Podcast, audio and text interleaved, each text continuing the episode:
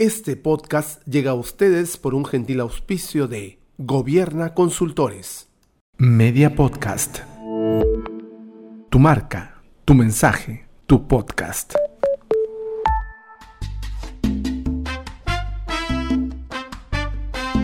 Este es el podcast de análisis político semanal. Se tenía que decir.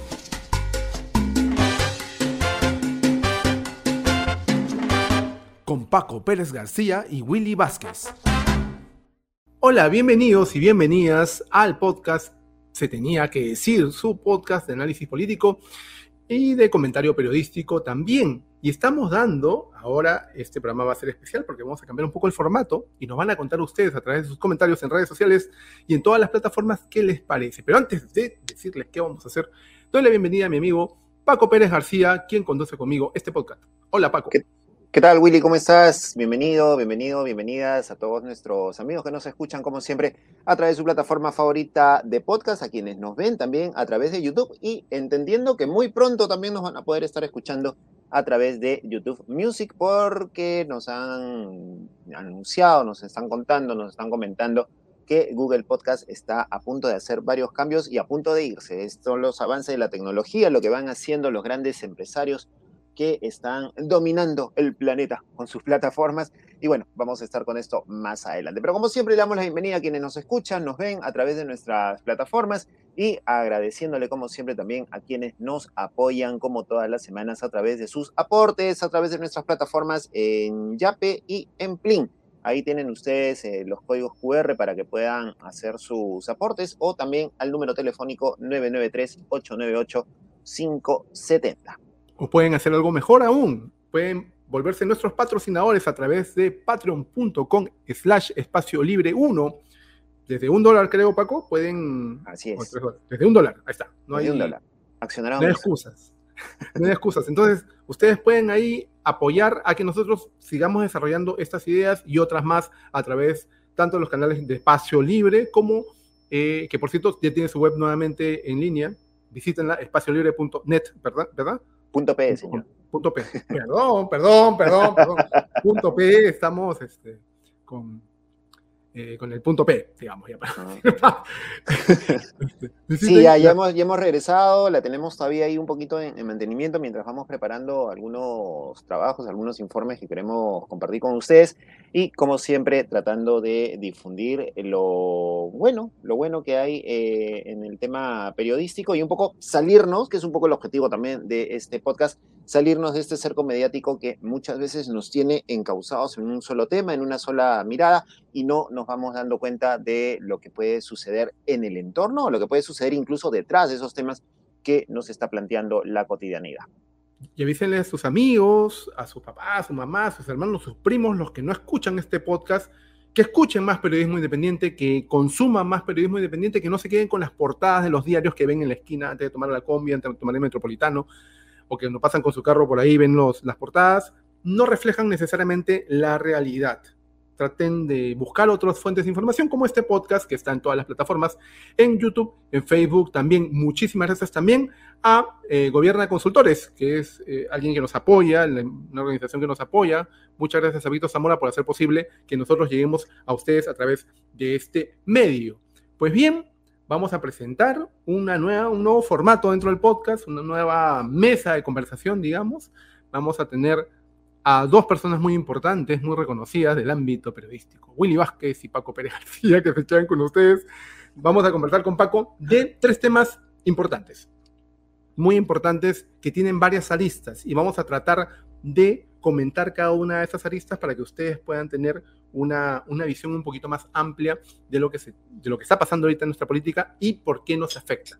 Entonces, sin más preámbulos, presentamos esta nueva secuencia, lanzando, por cierto, la tercera temporada, porque ya estamos en la tercera temporada, temporada perdón, de Se Tenía que Decir, el podcast de análisis político independiente.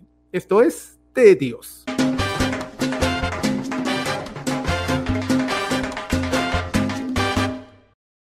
Y le ponemos té de tíos porque no necesariamente tiene que ser siempre té de tías ni de llevarlo por el lado negativo que significa esa, esa palabra, esa frase. El té de tías o el té de tíos también puede tener un aspecto positivo, no solamente salvaguardar conductas eh, reprochables, como lo que hizo en su momento la señora fiscal de la Nación con Dina Boluarte, sino que también nos puede servir para conversar, para comentar. Hay unos tías muy interesantes que, eh, donde uno puede escuchar a través de diversos podcasts también varios temas, y esa es un poco la idea de este bloque té de tíos. Acá el señor Willy Vázquez y quienes habla Paco Pérez García, vamos a conversar, a comentar los principales temas de la jornada y vamos a arrancar un poquito con este tema que si bien es cierto, es lamentable, es penoso, nos ha tirado nuevamente por la cara una realidad bastante dura y complicada. Ya en la pandemia habíamos sufrido los malestares del sistema de salud, del primer nivel de atención en salud. Recuerden que cuando nos empezamos a enfermar de COVID, lo primero que hacíamos era correr a las postas médicas, a nuestros policlínicos de emergencia de, de salud, ¿no es cierto? Y todo esto colapsó. Se habló mucho de cambiar el sistema, de poner todo en emergencia, de meter presupuesto, pero pasó la pandemia y esto no ha vuelto a ocurrir, no ha cambiado porque lamentablemente con el fallecimiento del congresista Hernando Guerra García de Fuerza Popular en Arequipa, en el distrito de Punta de Bombón, en Moyendo, se confirmó que el sistema de atención médica sigue en precariedad absoluta. Mm, Hernando Guerra García llega, eh, llevado por sus amigos, por su guardaespaldas también, a esta posta de salud en Punta de Bombón y no encuentran a nadie en la posta a las once y media de la noche, cerca de las doce, porque la atención solamente es hasta las siete y media de la noche. Ah, qué horror, ¿cómo pueden cerrar la posta tan temprano? Es que no hay personal médico, no hay plazas que, ese, que, que sean ocupadas. Pero hay que abrir plazas para médicos. ¿Y la plata? ¿Y el presupuesto? ¿De quién depende? ¿De la direza? ¿Del Ministerio de Salud? ¿El Congreso no le otorga suficiente presupuesto al sector salud? Son estos temas que lamentablemente se vuelven a poner sobre la plataforma. Y, habría que, y habría que ver también este, de quién depende la decisión de que haya más presupuesto y quién aprueba ese presupuesto al final y quién lo ejecuta. Eso es, lamentable que tenga varias aristas. Es decir, quien pide el, requerimiento es el Ministerio de Salud para las postas. Quien aprueba el presupuesto es el Congreso de la República. Y quien lo ejecuta es el gobierno regional, Paco. O sea, tenemos el sistema de salud bastante eh, diversificado, digamos, y tenemos pues cosas como esta. Que por cierto también salió a la luz una denuncia que hizo la ex gobernadora regional de Arequipa, Yamile Osorio, que argumentaba que parte de una solución que hizo ella para tener eh, las postas mejores, mejores atendidas, con mayor personal médico, con un turno de emergencia, lo hizo a través de empresa privada con las minas que trabajan en Arequipa.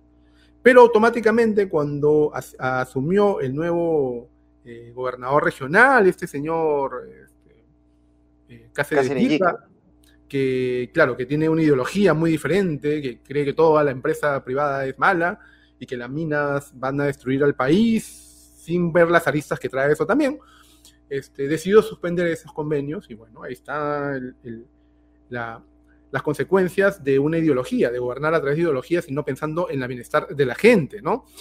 Eso por un lado. Y por otro lado, este, al parecer, según lo que ya se va sabiendo, el ex congresista, el congresista fallecido, Hernando Guerra García, sufrió un infarto masivo, ¿no? Un infarto agudo al miocardio. Eh, consultando con algunos médicos me dicen, bueno, cuando te da eso es lamentable, no hay forma de salvarte, así estés internado en el Instituto del Corazón de Salud, que es el más completo en el tema de eh, cardiológico en el país. ¿no? Te da un infarto masivo al miocardio y no hay forma de hacer nada, lamentablemente. Lo más probable, según lo que ya se está sabiendo, es que él ya haya llegado sin vida al primer nivel de atención a esta posta, ¿no?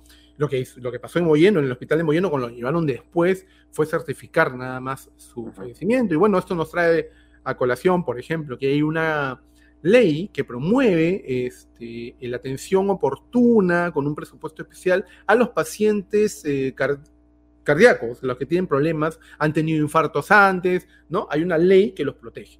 Pero ¿dónde está encarpetada esa ley? En la Comisión de Salud del Congreso. O sea, ¿de quién depende? Del Congreso el, congresista Hernando Guerra García, por haber estado de repente sin solución a su ataque agudo, pero tenía derecho a ser atendido, ¿no? Fallecer en todo caso siendo atendido.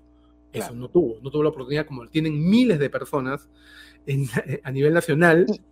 Y, ese, y ese es un, tema, ¿no? O sea, quiero, quiero agarrarme de ahí, Willy, disculpa, quiero agarrarme de ahí, eh, del tema de cómo nuevamente nos fijamos y nos volteamos a ver eh, el tema de la precariedad del, sistema de salud. Y es, y es un tema que muchos han señalado y han criticado, incluso el mismo día del fallecimiento de Guerra García, y les han dicho, no, que cómo es posible, que se burlen, que, que celebren. No, no, nadie está celebrando la muerte de nadie. O sea, se pueden tener mil y un discrepancias con, Guerra García, con los fujimoristas en general, pero nadie celebra la muerte. Lo que se critica o lo que se señala, se plantea, es que si a un señor Guerra García, ¿no? representante de una de las familias, no sé si la más importante de Lima, pero una de las más conocidas, le ocurre eso estando fuera, entre comillas, de su realidad, porque es probable que si le hubiera dado eh, el ataque acá en Lima, lo hubieran trasladado rápidamente a su clínica de, cabecera, hubiera ingresado por emergencia y lo hubieran atendido, y posiblemente si fallecía, fallecía dentro siendo atendido, ¿no? Digamos, porque el sector privado tiene este espacio y si has pagado tu seguro no hay problema, porque en el sector privado también si no has pagado el seguro o si no pagas antes de atenderte, también no, no te atienden al momento con, con, la prioridad que se debe. Entonces, si ocurre esto con un señor como Guerra García, congresista, primer vicepresidente del Congreso, representante de uno de los partidos más fuertes que hay en el Perú, o uno de los movimientos más fuertes que hay en el Perú, eh, le ocurre esto, ¿qué no le ocurre a miles de personas todos los días en el sistema de salud estatal. Basta con darse una vuelta por las emergencias de los hospitales, basta por darse una vuelta por la emergencia del hospital Rebagliati, por ejemplo, en Lima, el hospital más grande de, la, de la ciudad, y ver la cantidad de pacientes que están en los pasillos esperando atención o en la puerta haciendo cola para ingresar. O sea, tú llegas a emergencia y salvo que te estés obviamente desangrando o estés en estado de shock o lo que fuera, no pasa si es que no pasas por la puerta primero después de hacer tu cola y que el vigilante te dé la oportunidad de pasar y pases por triaje. O sea, es complicadísimo el asunto para cualquier mortal común y corriente y ahora le ha tocado a un señor congresista, primer vicepresidente del Congreso, y recién ahí nuevamente nos damos cuenta, ah, verdad, ¿no? El sistema de salud está fallando. Pucha, hay que hacer algo y, hay, y están, tienen a, la mano las soluciones, se han planteado varias, ¿no? Este, no solamente es, por ejemplo, el presupuesto, ¿no?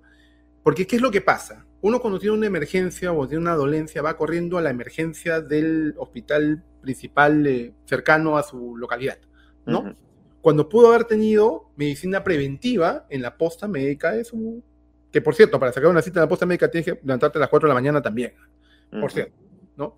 Deberían haber especialistas, más especialistas en las postas médicas, ¿no? Que, por cierto, también eh, conversando con, por ejemplo, un médico especialista en temas de recursos humanos en salud, no les interesa a los médicos eh, especialistas o los que ya están haciendo un residentado trabajar en las postas médicas, porque no tienen ese nivel de desarrollo que tendrían en un hospital de primer nivel o en una clínica en el sector privado, digamos, ¿no? No es llamativo, no hay incentivos, y lo decíamos en un video de Salud Perú, los invito a ver el proyecto Salud Perú, búscalo en YouTube, donde tocamos temas de salud, hacemos comunicación en salud, y este, no hay incentivos para que ellos desarrollen su carrera en una posta, ¿no? Si quieren hacer todos los especialistas, puf, ¿a qué hospital me voy? ¿No? Los oncólogos, los radiólogos, ¿no? los, los cardiólogos, etcétera. Entonces, ese es un tema muy, muy, muy particular. Incentivos para las, eh, para las personas, para el profesional, profesionales, especializaciones, capacitaciones constantes y, por supuesto, dotarlos de recursos para tener eh, equipamiento adecuado. O sea, lo sabemos, hay muchos hospitales donde surgen las denuncias de este, que no hay equipamientos, pero sí, o sea, no, no funciona acá los rayos X, pero al frente hay una ¿no? Una oficina de rayos X o hay eh, la ecografía o qué sé yo. Pregúntenle al doctor Quito nomás. Pregúntenle. Sí. Por ejemplo. Tremendos negocios, ¿no? bueno, para no. Son, varias cosas, Paco. Son varias cosas que están ahí, tienen la decisión. ¿Quién es? El Congreso de la República. leyes a favor de, medicamentos para enfermedades raras, la ley de la, la, incorporación de la ley de enfermedades raras, la ley de corazón, la ley del cáncer, hay un montón, pero no se hace y lo tienen en sus manos. y ese tema de los equipos, ¿no? Y, ya para, para, ir cerrando, creo que alguna vez lo comentamos. Eh, por ejemplo, en el Rebagliati hay un tomógrafo que no funciona, un resonador magnético, perdón, que no, que no funciona. Se han demorado meses de meses para atender recién en el mes de julio, el mes de julio, a pacientes que estaban programados para el mes de enero. o sea, saca tu línea, ¿no? Una persona cardíaca que necesita una resonancia magnética al corazón, que se la habían programado en enero, no, señor, espere hasta julio porque en julio recién lo vamos a, vamos a, atender si es que la máquina funciona. O sea, son dos líneas, Ministerio de Salud por un lado y de Salud por otro. La señora Boluarte dice, el 99% de peruanos tiene acceso al sistema de salud. Sí, tenemos acceso al sistema de salud, seguramente tenemos seguro, eh, ya sea por salud o los que tengan la fortuna de tener un, seguro privado, pero ¿qué tan efectiva es la atención? ¿Qué tan rápido somos atendidos cuando necesitamos el servicio? Le ha pasado a Guerra García, nos pasa a todos los peruanos y a todas las peruanas cada vez que vamos a un hospital o a un centro de salud, y el famoso tema del aseguramiento universal es un cuento chino que sigue pasando el tiempo y no termina de concretarse y seguimos viviendo pues la dolencia, porque si te atiendes por el MINSA, después no puedes atenderte en el salud, si te atiendes por el CIS, no puedes ser atendido en el MINSA, no puedes ser atendido en el salud, o sea, es un chiste esto, realmente es un chiste dramático, con un triste final, obviamente, que no eh, le conviene a nadie en el país. Y si así van a ser atendidos los que tienen el 99% de peruanos que según la presidenta Volarte tiene seguro de salud, si van a ser atendidos así, es como si no lo tuvieran. Lamentablemente. Listo, vamos con el siguiente tema a comentar. Ahí dejamos algunas eh, dudas para que ustedes también puedan, puedan hacérselas, ¿no?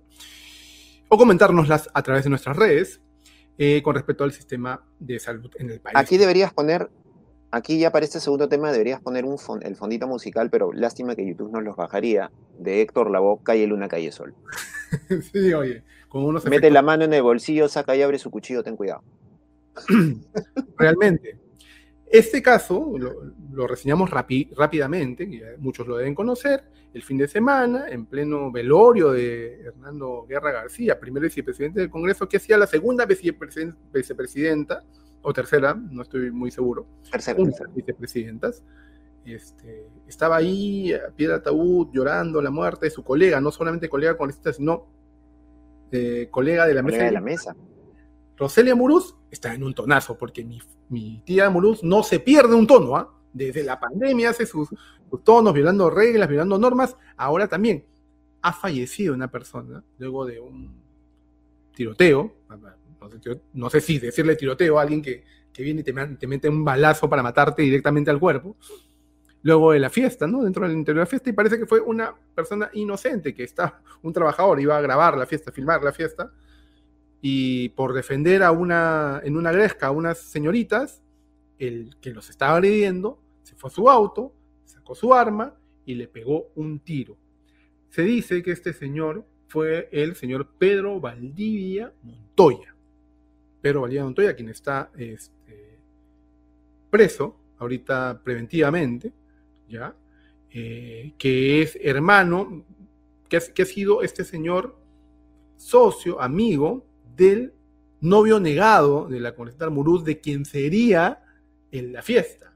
La fiesta es del señor que fue congresista de Acción Popular, si tienes por ahí el, dato. Paul García. Paul, García. Paul García, congresista por el Callao de Acción Popular, ex candidato a la alcaldía también allá en el, en el Callao, y según se ha ido conociendo y revelando, pues con un pasado nada, nada santo en cuanto a organizaciones políticas, ¿no? Porque Paul García formó parte de esta, de esta banda, perdón, de esta organización política llamada Chimpún Callao, dirigida nada más y nada menos que por Alex Curi, preso, y por uh, Moreno, también, preso. ¿Está prófugo? ¿Lo agarraron? No, sé sí, está, preso. No sé. Este Sotomayor. Sotomayor. Todos, ellos pasaron por la mafia de Chimpún Callao. Y quien, por, por cierto, es alguien que estuvo muy cerca de ellos. No la menciones. Nos van a mandar la moto ahorita, ¿no? Así que estamos. la menciones, no la llames. Mejor no la invocamos, vaya a aparecer. Una congresista que está ahorita actuando de pistolera, perdón, de, punta de lanza contra la Junta Nacional de Justicia, de la cual este, ya hemos hablado varias veces. No la vamos a decir. Pues bien, ella también ha estado metida en el asunto. Pero volvamos al tema de Rosalia Muruz. Vamos con Muruz. Parece que este señor Pedro Valdivia no sería el autor del disparo, sino uno de sus hermanos. Son como siete hermanos y cada uno con más escándalos que el otro. El señor eh, no sería Pedro Valdivia Muruz, sino Abel, Valdivia. Valdivia, perdón. Perdón Abel, no sería Pedro, sino Abel Valdivia Montoya, quien está quien esa misma noche, o sea, a las dos y media creo que le, le tiró le, mandó un tiro a este señor, y a las dos de la tarde, dos, perdón, dos de la mañana y treinta, tomaba un vuelo a Bogotá. No se encuentra en el país.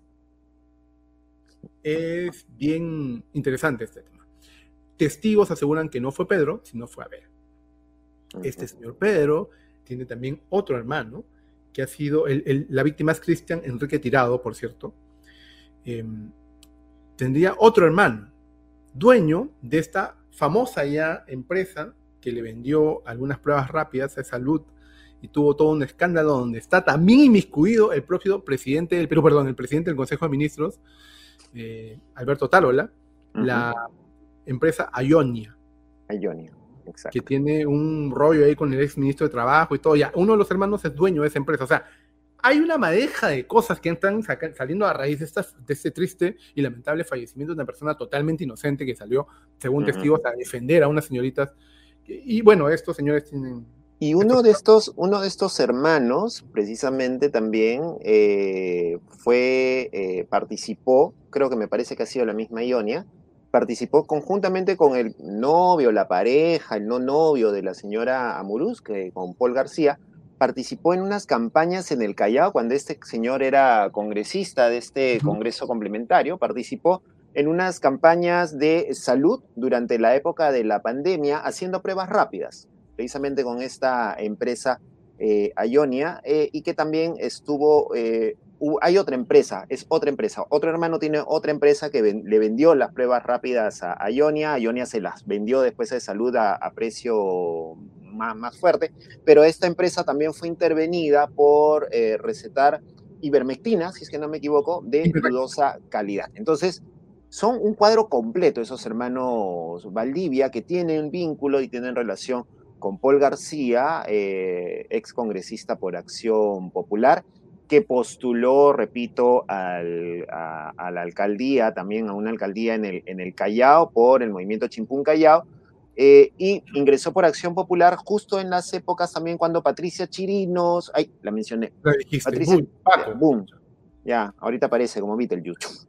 Eh, eh, postuló también a la presidencia regional del Callao con Acción Popular. Que Vitocho en su momento se achoró con nosotros porque le dijo a Espacio Libre, oye, no, que nosotros no nos mandó nuestra cartita y todo, negando el, el tema.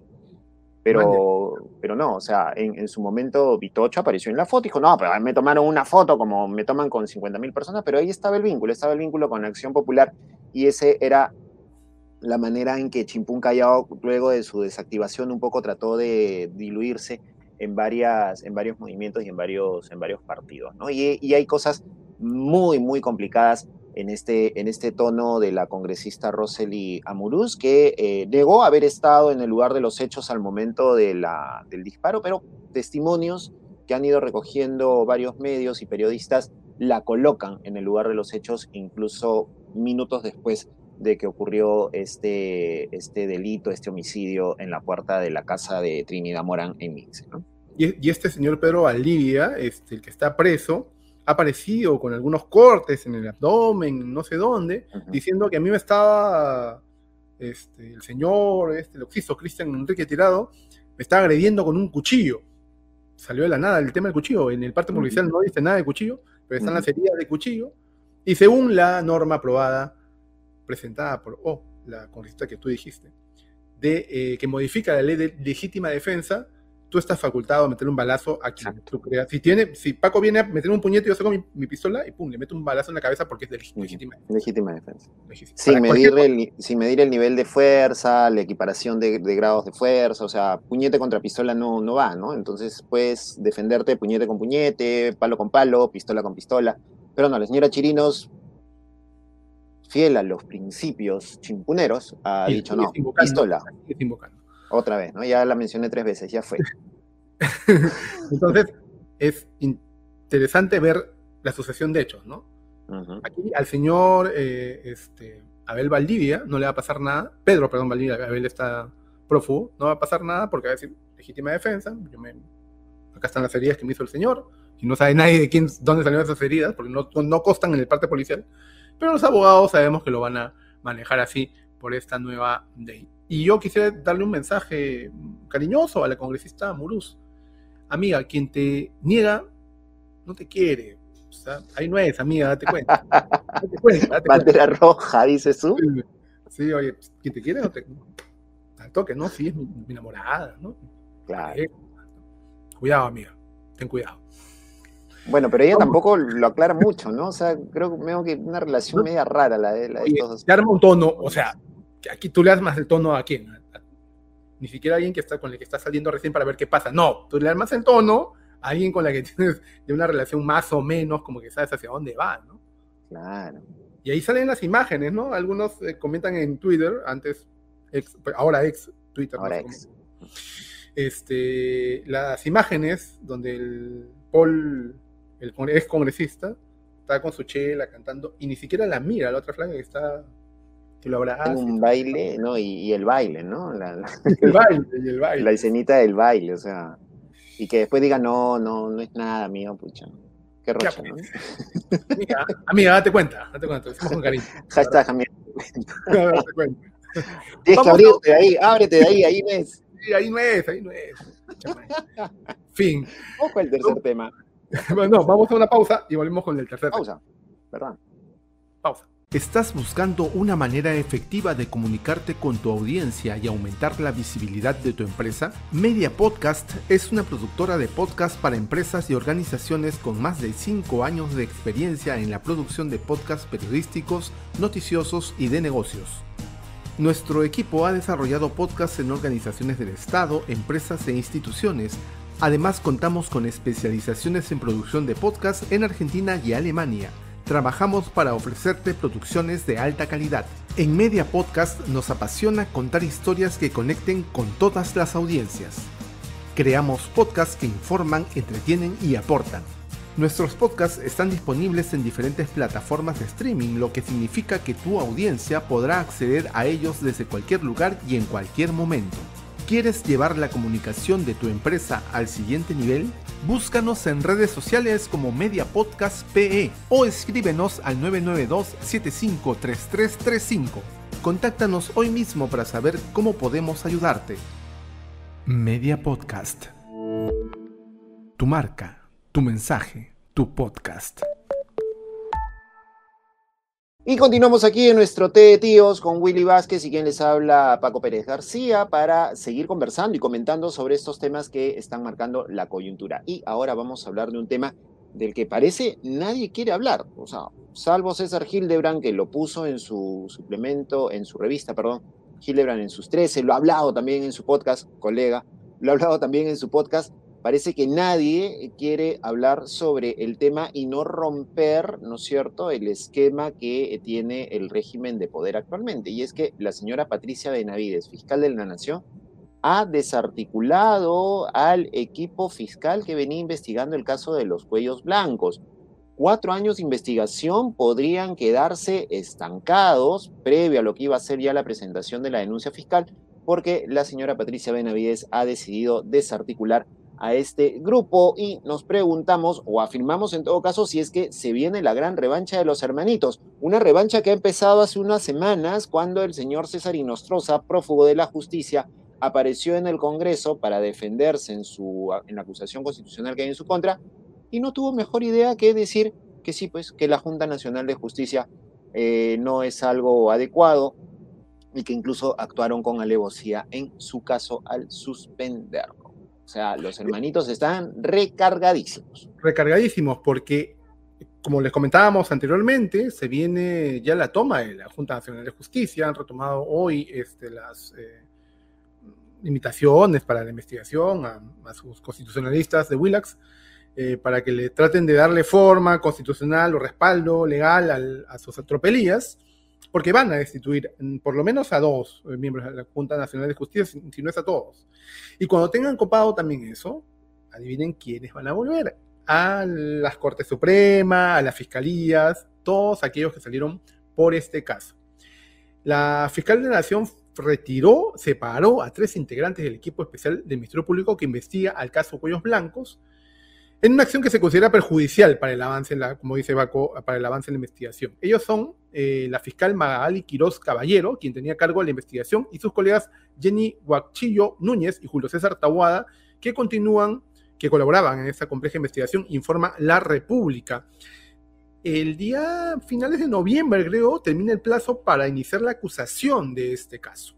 Y son no sé cuántos miles de audios grabados que han venido escuchando estos fiscales trabajando y quieren cambiarlos por otros para mejorar el clima laboral, dice la, eh, el motivo por el cual los han cambiado, mejorar el clima laboral, no sé qué quieren mejorar ahí con respecto a ello, y ellos venían trabajando y están a punto de hacer una eh, acusación.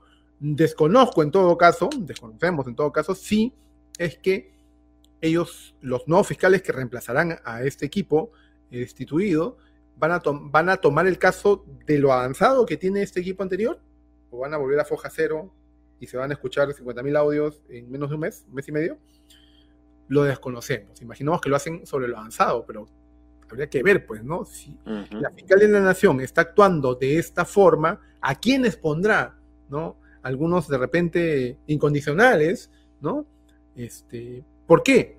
Porque la fiscal de la nación le abre investigación a quienes le resultan incómodos. Y lo dice Infobae, que está siendo un medio extranjero que nos eh, da información muy clara de lo que pasa dentro del país, mejor que otros medios eh, nacionales. Informa que habla en proceso disciplinario contra José Domingo Pérez y Rafael Vela por referirse a Patricia Benavides. Según la resolución de autoridad de control a la que se dio en de Perú, Rafael Vela le habría faltado el respeto a Patricia Benavides por decir que ella no lleva el caso de Coteva, mientras que José Domingo Pérez habría pretendido influir en la fiscal de la Nación por enviar una solicitud a su despacho por quítame estas pajas. Hace la, eh, parece que es su chacra, la, la, fiscal la Me miró mal, denunciada, expulsada. proceso disciplinario. Mm. Yo recuerdo bien que el fiscal, eh, cuando vino a Toledo, y estuvo la fiscal de la Nación recibiendo a Toledo en el grupo 8, el fiscal eh, eh, Rafael Vela dijo, ¿no? Con en una entrevista, dijo, tengo, temo un poco que me hablan proceso disciplinario por esto, pero yo creo, considero que la fiscal no debería estar acá porque ya no lleva el caso.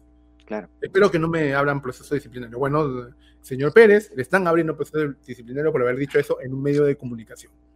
Así funciona la Fiscalía de la Nación. Esta fiscal se puso delante mío en la cola del café. Procesada. Agarró mi taza. No. qué bestia, qué bestia.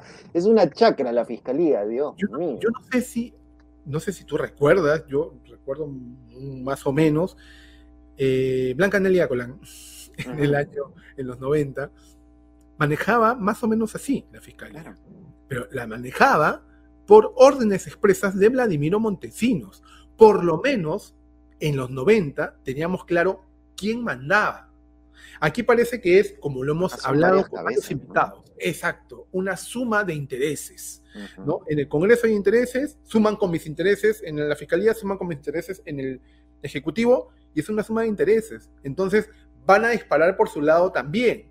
No hay una un copamiento orgánico dirigido y, este y este ordenado, ¿no? Pero sí hay una especie de eh, sicariato político al cual se le permite actuar y se le permite avanzar porque finalmente toman medidas y acciones que a todos los benefician, ¿no? Y el tema de la Junta Nacional de Justicia, eh, liderado por la señora Patricia Chirinos, eh, le permite pues a otros sectores como a la misma Benavides, etcétera, etcétera, dejarla avanzar porque es algo que finalmente los va a beneficiar a corto, mediano o a largo plazo. Entonces, digamos que si bien es cierto, como tú dices, no hay una estructura como la que había en los 90, en donde estaba Fujimori con Montesinos, y Montesinos en algún momento muy arriba de Fujimori, liderando y dominando todo, ¿no es cierto? Eh, acá hay intereses por cada uno de sus lados, pero que en algún momento convergen, ¿no es cierto? Llegan a un punto medio y eh, decisiones que se tomen por cualquiera de una de esas cabezas del poder terminan beneficiando a todos los sectores interesados. Sí, sí, sí. Y cada uno también dispara de acuerdo a, quien no me cae, ¿no? Porque por ahí te censura un, ministro desde el Congreso, eh, la Fiscalía abre proceso a algún ministro y están también por ahí tratando de hacer las cosas bien, bien, entre comillas, este, para, o tratar de cumplir su labor, ¿no? ¿Sabes lo que yo creo que vaya a pasar luego? Y eso lo vengo hablando con un amigo, tengo años, periodista de años también, lo, que se nos abre para el año 2026, si es que llega a 2026 las elecciones, yo me imagino que se van a adelantar para el 2025, cuando ya Boluarte no le sea útil o Otaro no le sea útil, lo van a votar. Eh, en las próximas elecciones, cuando tengan tomado también la OMPE y el Jurado Nacional de Elecciones y la RENIE con los padrones y todo eso, vaya a haber, raíz, a raíz de este hartazgo, porque el hartazgo aquí en Lima lo tenemos pues algunos que seguimos las noticias y bueno, la mayoría de gente acá en, el, en la ciudad trata de vivir su vida tratando de no ver más allá, no sabiendo que eso les afecta, lo que es esa política te afecta al final. Pero en, en regiones la cosa está muy fuerte, porque sí, ahí lo ven directamente y protestan y hacen sus, acotadamente sus actos de protesta. Va a surgir un líder que vas a juntar a Cerrón, a, a, Antauro y a este Castillo en uno solo. lo peor de lo peor. Y va a venir arrasando en, preferencia. Y no lo van a dejar ganar, porque van a tener copados los entes electorales. Y vas a ver cómo va a arder el Perú cuando eso pase. Lamentablemente no se dan cuenta con esa miopía política que tienen ahorita los que ostentan el poder de lo que están generando a futuro. Ese, ese, hartazgo, ese hartazgo que generó que ganara Pedro Castillo por porcentajes, ¿no es cierto?, mínimos seguramente, pero era una representación de la, de la molestia, del malestar de la gente, de un sector importante del país, va a recrudecer mucho más con todo esto que está pasando, mientras siga el terruqueo, mientras se siga pasando por encima de las instituciones, mientras se siga ninguneando a las regiones, mientras se siga negando cosas básicas como un sistema de atención de salud adecuados, etcétera, etcétera. Y esto va a generar este mutante, ¿no? Que has planteado tú, medio extraño que si le echas un par de dosis internacionales, de gotitas internacionales tipo Milei o Bukele, entonces vas a tener el mutante perfecto que va a venir a arrasar y que si el ente electoral copado por estos sectores no le permite avanzar o no lo deja ganar, tienes razón en eso, la respuesta en las calles va a ser, creo, creemos, más fuerte de lo que ha sido hasta este momento. Y, yo y obviamente va a haber represión. Yo culpo a la clase política actual de lo que pueda venir después, lamentablemente. Pues bien, esto fue de tíos, venimos con la despedida. Volvemos con la despedida.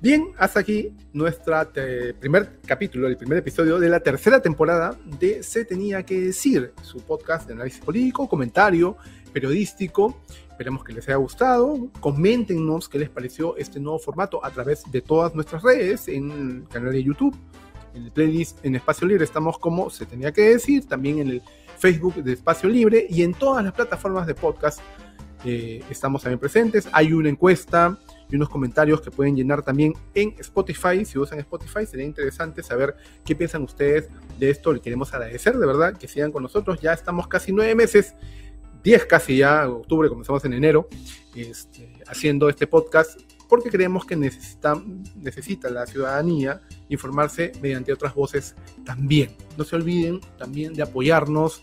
Ahí están los canales de plan de Jeep, y Yape, Yape eh, o también hacerse Patreon. Para el canal Yape y los que no están viendo, para que los que no están viendo, solamente escuchando, Paco Pérez García nos dice el número en el cual pueden yapear o plinear. Así es, pueden ingresar a sus plataformas, a sus aplicaciones de Yape, Plin, sus billeteras virtuales y eh, hacer el aporte al 993-898-570. Repito, 993-898-570 y el monto que ustedes consideren convenientes, eso nos sirve a nosotros para poder seguir eh, trabajando y produciendo este espacio de periodismo independiente. Muchísimas gracias por estar ahí nuevamente. Estamos escuchándonos la próxima semana con más eh, novedades acerca del acontecer político y también con lo que pueda estar pasando durante la semana. Siempre estamos observándola, analizándola y trayéndola para ustedes a través de este podcast. Nos volvemos a escuchar la próxima semana. Nos vemos. Chau.